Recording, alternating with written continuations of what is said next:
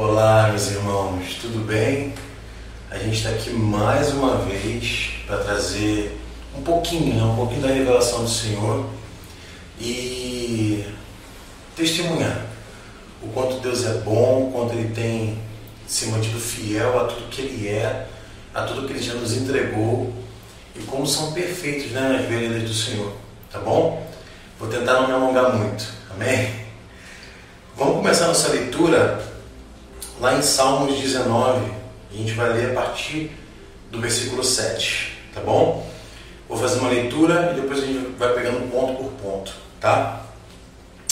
A lei do Senhor é perfeita e revigora todo o ser.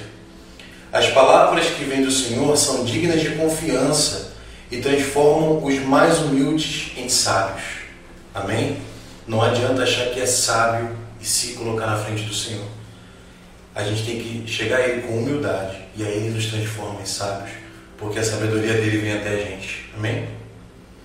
Os preceitos do Senhor são justos e proporcionam alegria ao coração. Os mandamentos do Senhor são cristalinos e iluminam o entendimento. O temor do Senhor é puro e permanece eternamente. As ordenanças do Senhor são verdadeiras e todas igualmente justas. São mais desejáveis do que o ouro, mais do que muito ouro refinado, mais doces do que o mel, do que as gotas do favo.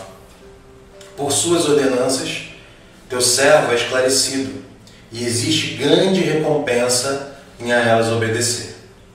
Quem pode perceber os próprios erros? Purifica-me dos que ainda não me são claros da mesma forma, livra o teu servo do orgulho, para que ele nunca me domine. Então experimentarei a integridade e serei inocente de grande transgressão. Que as palavras da minha boca e o meditar do meu coração sejam aceitáveis na tua presença, Senhor, minha rocha e meu vingador. Amém? Aqui no 14, olha só que interessante, né? Ele fala o seguinte: que as palavras da minha boca e o meditar no meu coração. Ou seja, não só aquilo que eu falo, né? não só aquilo que eu quero demonstrar, mas aquilo no meu coração, aqui dentro, onde ninguém tem acesso, é só o Senhor mesmo. Que aqui dentro, quando eu estou sozinho, né? quando eu estou com meu telefone no escuro do meu quarto, quando eu estou acessando o computador sem ninguém ver, quando eu estou longe de alguém que possa me reconhecer ali como um irmão de igreja, né? algo do tipo. Quando eu estiver assim, sabe, sozinho, na reflexão do meu ser, que também seja aceitável tudo aquilo que eu penso. Amém? Então a gente vai começar a ver que a lei do Senhor, ela ilumina a nossa mente, nos traz entendimento. A palavra do Senhor fala que a sabedoria dele, o sábio, o sábio do mundo, ele não entende. Aquele que, que se reconhece, né, muito sábio, muito inteligente, ele acaba tropeçando, porque a sabedoria do Senhor é destinada àqueles que são humildes. Ou seja, nós nos colocamos com humildade diante do Senhor e Ele se revela para nós. E como Criador e soberano sobre todas as coisas, Ele revela os segredos, sabe, as coisas mais ocultas. Aqui mesmo nos Salmos, se eu não me engano, no Salmo 4, diz que o Senhor é, conta seus segredos àquele que ama, revela, se revela àquele que ama. Amém? Você me perdoe se de repente eu, eu Passei o salmo errado aí. Mas, enfim, voltando a essa questão de que tudo aquilo que o Senhor trouxe para nós é perfeito. Então, quando a Bíblia vai falar, nós sabemos que o nosso Senhor Jesus vem, o nosso Messias morre por nós, nos dá livre acesso ao Senhor, já não precisamos mais de um sacerdote, nos tornamos esse sacerdote, a gente pode ter acesso, ministrar o coração de Deus. Né? Só que Jesus vem trazer tudo aquilo que o Senhor já tinha prometido ele consumou. Quando ele está lá no, nos seus últimos suspiros, ele fala: está consumado. Ou seja, tudo aquilo que Deus já tinha predito, o que os profetas já tinham falado, o que já tinha sido trazido pelo Senhor, estava consumado ali nele, como, como um cordeiro né, perfeito que se entrega por todos nós. Amém? Para confirmar aqui, vamos ler. Calma aí que meu tablet está com a tela meio quebrada. Tem que ter um joguinho de cintura aqui. Vamos aqui lá em 2 Pedro, assim que funcionar, prometo que eu vou lá. Tá, irmãos? A gente vai lá em.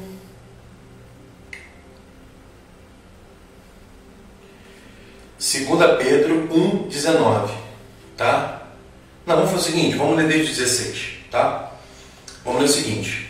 Por que não seguimos fábulas engenhosamente inventadas quando vos fizemos conhecer o poder e a vida do nosso Senhor Jesus Cristo, pois fomos testemunhas oculares da Sua Majestade. Ele recebeu honra e glória da parte de Deus, quando da suprema glória lhe foi dirigida a voz que declarou: Este é o meu filho amado, em quem me regozijo. Ora, nós mesmos ouvimos essa voz vinda dos céus, quando estávamos com ele no Monte Santo. Sendo assim, temos ainda mais concreta a palavra dos profetas, e fazeis muito bem em prestar atenção a ela, como a uma candeia que brilha nas trevas, até que todo o dia se ilumine e a estrela da alva nasça em vossos corações. Agora, aqui está o detalhe. Antes de tudo, sabei que nenhuma profecia da Escritura provém de interpretação pessoal, porquanto jamais a profecia teve origem na vontade humana, mas homens santos falaram da parte de Deus, orientados pelo Espírito Santo. Amém? Existe uma, uma teologia, né? um pensamento filosófico que separa. É, nós temos os termos claros aqui na Bíblia, tá? Antiga Aliança, Nova Aliança. Existe essa, essa terminologia. Mas o que nós devemos entender é que Deus não está consertando coisas que ele cometeu de errado. Deus não está improvisando sobre alguma coisa. Não tem nada que Deus tenha dito aos homens que caducou. Não tem nada que tenha entrado em desuso. Vocês estão entendendo? Então, não tem nada que o próprio Senhor tenha entregue aos homens que tenha entrado em desuso. Caducou. Está fora de moda, está fora de design. A gente agora tem que tentar uma outra coisa. Jesus veio fazer uma outra coisa. Quando perguntado, Jesus disse que veio cumprir a lei. A lei do Senhor, não a interpretação do homem. Porque o homem meteu a mão na lei, botou uma série de coisas ali, isso aqui é discussão para uma outra palavra. Mas aquilo que veio da parte do Senhor, olha o que a palavra fala. Nenhuma profecia da Escritura provém de interpretação pessoal. Nós vamos aprender com o apóstolo Paulo, inclusive ele muito, muito sapiente, né? sabia, sabia bastante sobre os profetas, sobre a lei. Ele vai nos ensinar o seguinte: olha, nós estamos aqui pregando o Evangelho de Cristo e saber que, cara, não pode ser nada diferente disso. Se alguém vier aqui, mesmo que seja um anjo do céu, ainda que seja eu mesmo, se eu voltar daqui a pouco disser uma coisa diferente, não aceita. Porque só existe essa interpretação. Então me diz, por que, que existem igrejas que pregam coisas tão diferentes uma das outras? Porque entrou a interpretação pessoal. Então não interprete pessoalmente aquilo que vem da parte do Senhor. Peça a interpretação do próprio Espírito Santo, a orientação do próprio Espírito Santo, para que você saiba o que está no coração de Deus e não seja levado por doutrina de homens, por filosofias humanas, e isso te afaste do sentido original. Tem muita gente que não vai perder a salvação, porque pensa uma determinada coisa ou tem uma determinada visão de algo. Porque salvação é crer em Jesus Cristo lutar contra o pecado, pregar a sua palavra, testemunhá-lo, isso a gente consegue a salvação. Amém? Mas o galardão fica para aqueles que entenderam a palavra e a ensinaram corretamente. Tá bom? Que fizeram realmente um trabalho justo. Que não colocaram a mão, não, não misturaram.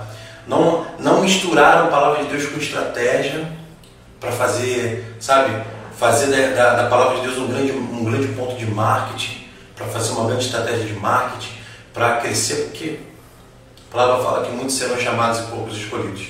Então, prefira ser essa pessoa humilde, que se coloca diante do Senhor humildemente e fala assim: Deus, eu não sei nada, eu não tenho nada, o Senhor pode me ensinar. Eu vou trazer um exemplo para vocês. Eu já trouxe essa reflexão uma vez é, na igreja, dando aula e também ministrando né, em outras igrejas que eu falo o seguinte, nós sabemos os dez mandamentos, tá? Os dez mandamentos, vamos, vamos chamá-los assim de um resumão. Então eles são um resumão ali do que Deus passou para o povo. Supondo que nós fôssemos pegar um mandamento apenas, tá? A gente vai pegar só um mandamento. De todos eles vão falar assim, ah, não matarás. Então, todo mundo, no mundo inteiro, pode não cumprir nove dos mandamentos, Mas esse todo mundo é obrigado a cumprir. Então, assim, ninguém mais vai matar ninguém. Não se mata mais, não se assassina, não se faz mais isso. Show. O que, que vocês acham que vai acontecer? Que vai acontecer, né? A gente já vai ter uma mudança absurda no nosso mundo, porque uma das grandes, um dos grandes problemas que nós temos é de fato a violência, de fato a, a, a, os assassinatos, né? Enfim, todas essas questões que envolvem violência e que acabam tirando a vida das pessoas. Então você imagina, um mandamento apenas, um mandamento, já iria transformar o mundo mais profundamente. Nós já teríamos um mundo profundamente transformado. Aí você imagina que a gente adicionasse a não, a não matarás, né? É, a gente adicionasse a não dê falso testemunho. Show? Cara, você já imaginaram se ninguém mais mentisse? Um mundo então que ninguém mata e que ninguém mente. Que ninguém vai falar mentira, que ninguém, ninguém mais vai vender um produto que na verdade não é aquilo. Ninguém mais vai vender uma coisa que na verdade não é aquilo. Ninguém mais vai falar mal de você sem você realmente ter feito aquela coisa. Ou seja, dois mandamentos, isso eu estou ignorando todos os outros oito, né, desse resumão que Deus passou para a gente. Dois mandamentos. Cara, e já teria uma mudança drástica no mundo. Para você ver como a gente leu aqui, que a lei do Senhor traz iluminação, traz esclarecimento. Ela muda quem nós somos. Dois mandamentos. Um mandamento já mudaria muita coisa. Dois mandamentos a gente já estaria no mundo, meu Deus. Imagina, ninguém mais engana ninguém e ninguém mais mata ninguém. Gente, já é muita coisa. Então você imagina se a gente começar a olhar para os outros mandamentos e cumpri-los. Que absurdo! Ou seja, os princípios do Eterno, os princípios do nosso Criador, norteariam a gente para uma vida perfeita. Então, quando a Bíblia fala, nos ensina que a lei é, é a sombra, né? é a sombra, ela quer dizer isso, ela é, o, ela é o arquétipo, ela é o modelo. Se você olhar para a lei, a lei ela não tinha poder salvífico, mas ela te colocava no caminho de justiça, certo? Ela te colocava no caminho de retidão. E nesse caminho de retidão você encontrava a salvação através do Senhor. Então não é diferente. Nós aceitamos Jesus, nós cremos que ele é o nosso Messias, aceitamos essa graça vigorosa que vem da parte de Deus para a gente, entendemos que ele fez um trabalho ali, cara, perfeito, profundo, abrindo esse caminho de salvação diretamente, sabe, para nós gentios, para quem quer que fosse. Esse sempre foi o plano. Um povo de Deus, um povo de Deus. Deus não faz acepção de pessoas. E é isso que o plano salvífico do Senhor nos representa. Que Ele aceita todo aquele que quer ser filho dele. Para ser filho do Senhor não é só falar da boca para fora, mas cumprir a sua lei, cumprir os seus estatutos, andar em retidão. Isso pode ser aprendido. Você pode estar aí, cara, você está falando isso para mim, mas sei lá, acho muito difícil. Você pode aprender. Se você pedir ao Espírito Santo, ele te dá a sabedoria, ele te dá o caminho e você consegue aprender. Vamos lembrar aqui, ó, que nenhuma profecia da Escritura provém de interpretação pessoal. Então, o primeiro passo para você cumprir a lei do Senhor é entender que você não pode fazê-la caber no seu bolso. Que Deus não está trabalhando para as suas vontades. Deus ele não mandou seu filho morrer por você para que você possa conviver bem com o seu pecado. Para que você possa conviver bem com os seus desvios né, de moral, seus desvios né, é, emocionais. Jesus abre o caminho, nos mostra esse caminho para Deus mas ele também é juízo, ele também traz juízo. E o juízo é entender os nossos pecados, não erros. Né? Existe uma, uma teologia filosófica que tirou a palavra pecado, que tirou a palavra condenação e tirou a palavra juízo do seu uso original. Tá? Então, assim, o amor de Deus ele é tão grande por você que ele permite que você tenha a oportunidade de aprender a honrá-lo. E se, como a gente acabou de ver aqui, prestarmos atenção em um desses mandamentos, um, a gente já mudaria muito na nossa vida. Você pensa, ah, cara, mas eu nunca matei ninguém. Será que não? Emocionalmente falando, fala para mim. Será que você não pode olhar para trás e perceber que de repente fez mal a uma pessoa que você namorou? Um amigo que você teve, cara, que você traiu, você falou alguma coisa é, que destruiu aquela pessoa por um tempo? Será que você, cara, não tratou mal sua família em casa? Matar, às vezes, você pode não pegar arma e não matar alguém, mas às vezes, cara, com uma mentira que você contou, com algo que você falou, uma atitude que você teve, será que você nunca feriu ninguém? Será que você pode levantar esse troféu aí? De que nunca matou emocionalmente? Ou que nunca feriu profundamente alguém? Você nunca foi lá e botou uma arma na cabeça de alguém, roubou alguém. Mas será que, cara, você sabia que não tinha sentimentos por uma pessoa e ainda assim você namorou com ela? Você sabia que não, é, que não queria levar aquele trabalho adiante e ainda assim você fez sociedade com alguém?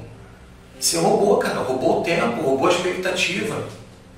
Nós temos isso. É isso que o Espírito Santo faz. Traz para a gente essa sabedoria. O salmista não falou aqui, a gente não leu. É, quem pode, quem pode reconhecer os seus erros, cara? Se não com o Espírito de Deus. Ou seja, a palavra nos demonstra que o Espírito de Deus, que é a essência do próprio Deus, está aí desde sempre tentando mostrar aos homens, cara, a tua justiça não é justa, a tua vontade está tá pautada numa ideologia internalizada. Mesmo quando você quer fazer o bem, nós temos o apóstolo Paulo, porque é um cara que muita gente tem como referência, né? ele mesmo fala, se for me imitar, imita como, como eu imito Cristo, ou seja, só a parte que leva para Cristo. Ele mesmo fala, caramba, eu tento fazer o bem, não consigo, mas o mal que eu não quero eu faço. Então, assim, só o Espírito Santo pode trazer essa segurança para você de que você entende os seus pecados, sabe que eles é, ofendem profundamente o Senhor, que eles atrasam a sua vida, machucam a sua existência, mas também tem o um entendimento da graça, de que o Senhor foi lá naquela cruz e abriu o caminho para você, o sangue dele te lavou, você tem essa oportunidade. Então, é essa reflexão que eu quero deixar para você hoje, cara, que os preceitos do Senhor são perfeitos. Tudo aquilo que o Senhor deixou para nós é perfeito. Não cai nessa história de Antigo e Novo Testamento que tem coisa que caducou. Caduca as coisas dos homens. As coisas dos homens perecem, passam. Mas a palavra do Senhor é eterna. Então, se Deus, nós aprendemos que Deus, antes de fazer tudo, já em Cristo tinha consumado todas as coisas, criado, né? feito em Cristo todas as coisas ele já vem da eternidade para a eternidade. Então os preceitos do nosso Senhor são eternos. E por isso que quando você os pratica, você começa a ver a sua vida florescer. Eu não estou falando de dinheiro, não estou falando de outras coisas. Essa coisa material pode vir também, tá? Ninguém, não estou falando que é proibido você construir uma vida boa, com uma boa condição. Pelo contrário, eu também quero. Quem não quer, né? Mas não é isso. A palavra do Senhor fala que quando aquele jovem rico encontra, ele vai lá e fala, não, beleza, dou meu dízimo, ajudo o pessoal, dou esmola aos pobres. Jesus fala, beleza, cara. Então me dá teu coração. Faz o seguinte, vende tudo que você tem e dá aos pobres. E aí me segue. Mas olha o detalhe, na versão de Lucas, Jesus, ali a palavra fala que ele é um príncipe. É, e Jesus, a palavra fala assim, Jesus olhou e o amou. Por quê? Porque cumpria a lei, pô. Ele cumpria a lei, certo? Então ele foi falando: Não, senhor, tudo isso aí eu faço desde pequeno. Então Jesus olhou e o amou. Porque ele já estava no caminho. Ele já cumpria ali. Só que ele cumpria religiosamente, como parte de um, de um, de um ritual social. E aí Jesus fala o seguinte: Cara, vá lá, vende tudo que você tem e dá aos pobres. O que Jesus está falando? Não, não cria mais teu tesouro aqui, mas cria no céu porque no céu se cria tesouros assim, cumprindo a vontade de Deus. E não investindo, e não é, cobrando das pessoas, cobrando valores altíssimos para levar uma banda, para levar uma palavra, tudo é dinheiro. E a gente vê essas igrejas que são verdadeiros impérios, né? impérios políticos, impérios financeiros. Não é disso que Deus está falando, que Jesus está falando com ele. Cara, você quer mesmo criar tesouro onde a traça não pode pegar? Cumpre a minha palavra. Faz o seguinte, dá tudo e me segue. Será que Jesus queria mesmo que ele se desfizesse de tudo? Ou Jesus está falando assim, cara, faz uma prova com o teu coração. De, repente Jesus ia fazer igual Deus fez com Abraão, lembra? Abraão, me dá teu filho. Quero que você sacrifique seu filho. Pô, Abraão, né? Cara, meu filho, meu único filho, filho que eu amo. Não traz. Já não é uma representação da vontade do Senhor que dá o seu único filho para que morresse por nós. Então Abraão vai subindo, bam, bam, bam, mas quando ele chega lá, o Senhor fala: Não, eu sei que teu coração é bom. o sacrifício está ali e aparece um animal para sacrifício. De repente não ia acontecer a mesma coisa com esse jovem? Se ele virasse, Senhor, é isso que o Senhor quer? Calma aí que eu já volto. Eu faço isso agora e vou te seguir. De repente, quando ele virasse as costas, Jesus fala: Não, pai, vem cá, vem cá, precisa não. Só queria que você soubesse. Porque Deus já sabe, gente. Deus já sabe do futuro e do passado. Não existe medida de tempo que prenda o Senhor. Mas nós precisamos saber. Nós precisamos das revelações das confirmações. Então, de repente, ele é caramba.